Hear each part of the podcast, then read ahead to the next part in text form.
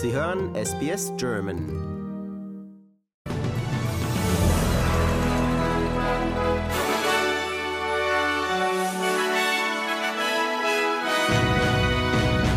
Das australische Strategic Policy Institute berichtet von Sorge, dass die westlichen Länder bei technologischen Entwicklungen weit hinter China zurückliegen. Der stellvertretende Premierminister Richard Marles will neun Staffeln der Royal Australian Air Force reformieren und heute finden die ersten Fridays for Future Demonstrationen in diesem Jahr statt. SBS Nachrichten Freitag, 3. März. Guten Abend.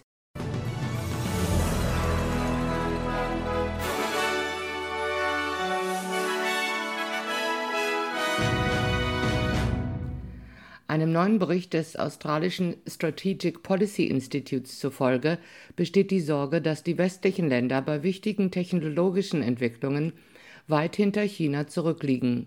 Dem Bericht zufolge ist China in 37 von 44 kritischen Technologiebereichen wie Verteidigung, Raumfahrt, Energie und künstliche Intelligenz weltweit führend.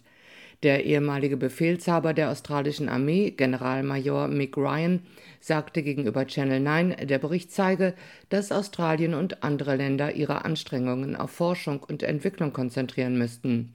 Seiner Meinung nach könnten sich die Handelsbeziehungen zwischen Australien und China zwar verbessern, doch gebe es weiterhin Differenzen. Well, the Chinese are certainly uh, talking like they want to play nice. The reality is their behaviour has not changed. Um, in any of their meetings, either in Europe or in our region. So, you know, we have to be clear eyed about our relationship with China. It's a, a, relationship where we trade with them, but in many areas, particularly in values, uh, we do disagree. Der stellvertretende Premierminister Richard Marles lobte den australischen technischen Erfindungsreichtum, als er die Reform von neun Staffeln der Royal Australian Air Force ankündigte.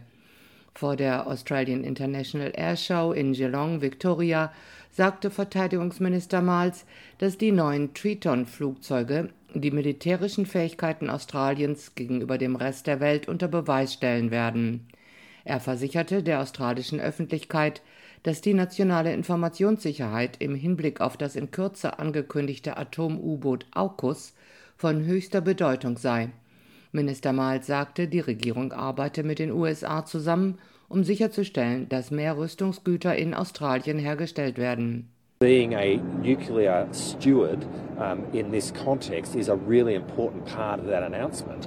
Um, and it does involve a, a really significant hardening uh, of security in a physical sense with buildings and fences and the like, but also in an IT sense uh, around the information which goes with that. And we're very cognizant of the challenge that's involved in that. Um, the announcement that we will make will talk about the way in which we intend to meet that challenge. Der australische Botschafter in den Vereinigten Staaten hat gegenüber dem Center for Strategic and International Studies erklärt, er habe in den letzten Jahren eine Stärkung der Beziehungen zwischen Australien und den USA beobachtet. Botschafter Arthur Senadinos sagte, gemeinsame strategische Interessen, insbesondere im indopazifischen Raum, hätten die beiden Länder zusammengeführt. Er sagte, dass diese Beziehung unter der beiden Regierung durch Initiativen wie die Quad-Führung und das AUKUS-Atom-U-Boot-Abkommen sowie durch die Blue Partners im Pazifik, die sich für eine freie und offene Pazifik-Inselwelt einsetzen, beschleunigt wurde. Sinodinos sagte, es liege im nationalen Interesse Australiens, die Beziehungen weiter zu stärken. Circumstances dictated ways in which we would need to work together better And I think mm. the theme going forward for, for, for, this relationship will be how do we continue that process of working better together? Uh, and not because we're in some way a lackey of the US, but because fundamentally our national interest. Der Chef einer der vier großen australischen Banken hat sich für die Reform der Rentenversicherung der Labour-Partei ausgesprochen. Die Albanese-Regierung plant, den Steuersatz auf Erträge aus Altersvorsorgeguthaben von mehr als drei Millionen Dollar ab Mitte 2025 von 15 Prozent auf 30 Prozent anzuheben. Der Chef der National Australia Bank, Ross McCune, sagte, drei Millionen Dollar seien eine Menge Geld, das man in einem Rentenfonds habe, und dass dies nur eine kleine Gruppe von Menschen betreffen würde, die sehr viel Geld in diesen Fonds hätten. Oppositionsführer Peter Dutton, dessen Koalition die Änderungen in der Regierung aufheben würde, sagte, das Fehlen einer Indexierung bedeute, dass ein 25-jähriger Arbeitnehmer heute mit einer Obergrenze von etwa 1,2 Millionen Dollar rechnen müsse. Der stellvertretende Premierminister Richard Miles erklärte jedoch, dass dies eine wichtige Änderung sei, um das System nachhaltig zu gestalten. Uh, it only affects people if you've got $3 million in your superannuation fund. That's about 0.5% of superannuants. So 99.5% of people are unaffected. It doesn't come into play until after the next election. But at the end of the day, we've got to make the system sustainable. We inherited a budget from uh, Peter and his crew, which was a trillion dollars in debt, and there was nothing to show for it. And we need to be responsible. In New South Wales sollen Räumungen von Mietern mit unbefristeten Mietverträgen ohne Angabe von Gründen verboten werden. Dies kündigte Ministerpräsident Dominic Perrottet im Vorfeld der bevorstehenden Wahlen an. Die Kündigungsfrist für die Beendigung des Mietverhältnisses wird von 30 auf 45 Tage erhöht, so der Ministerpräsident. Herr Perrottet sagte, er hoffe, dass die Reform auch dem Trend der Vermieter entgegenwirken werde, die von längerfristigen Mietverhältnissen zu kurzfristigen Vermietungen wie zum Beispiel über Airbnb übergehen. What we want to do through this is move to reasonable ground evictions in a way that gives confidence as well for landlords to continue to remain in the long-term rental market. Now that creates a significant strain and pressure on properties. The best thing that we can do in relation to put da putting downward pressure um, on rental prices is to have uh, more homes available for long-term letting. Der Ministerpräsident warnte auch erneut Immobilienmakler, die trotz des im letzten Jahr erlassenen Verbots weiterhin Mietpreisauktionen anbieten.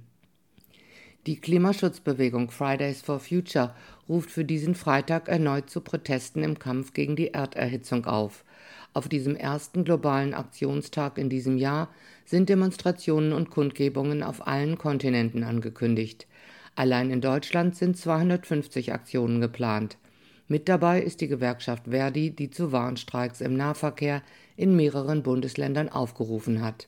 Verdi und die Aktivisten fordern mehr Geld für den Ausbau von Bus und Bahn, damit der klimaschädliche Autoverkehr abnimmt. Schüler und Studenten in ganz Australien haben auch schon protestiert. Die Gruppe setzt sich dafür ein, dass bis 2030 100 Prozent der öffentlichen Energie aus erneuerbaren Quellen stammt und dass die von den First Nations angeführten Lösungen zur Gewährleistung von Landrechten und zur Pflege des Landes unterstützt werden. Der Schüler der Klasse 12, Owen Maggi, fordert die Bundes- und Landesregierungen auf, weitere Maßnahmen zur Bekämpfung des Klimawandels zu ergreifen. We know who's going to be most affected by the climate crisis. It is our First Nations communities, it is our rural and regional communities, it is the global south, my own family in Southeast Asia.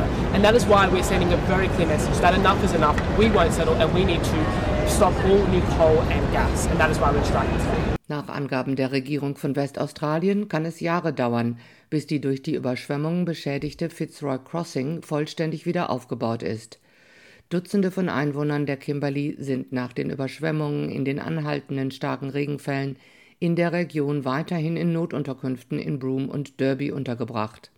Nach Angaben von Stephen Dawson, Minister für Katastrophenschutz, müssen in der Kimberley rund 100 Häuser wieder aufgebaut und eine Reihe von Straßen und Brücken repariert werden.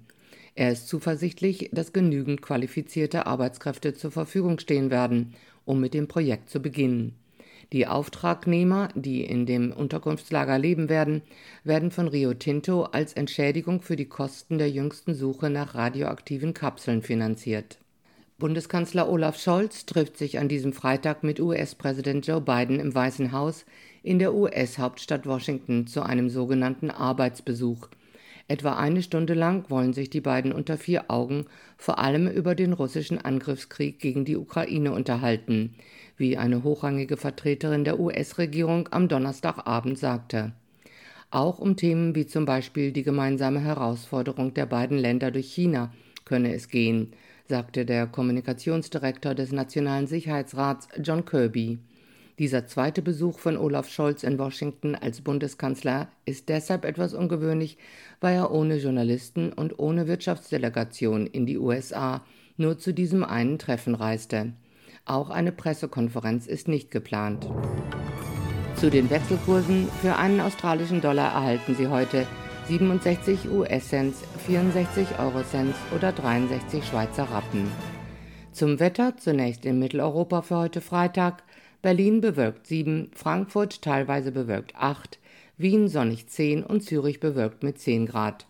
Und hier in Australien für morgen Samstag rund um die Nation Perth überwiegend sonnig 27, Adelaide sonnig 28, Melbourne überwiegend sonnig 30, Hobart teilweise bewölkt 22, Canberra Schauer 27, Sydney vereinzelt Schauer 26, Brisbane überwiegend sonnig 30 und Darwin Schauer möglich mit 32 Grad.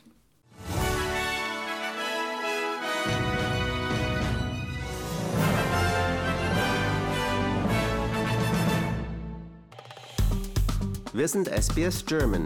Weitere Inhalte finden Sie auf sbs.com.au/german.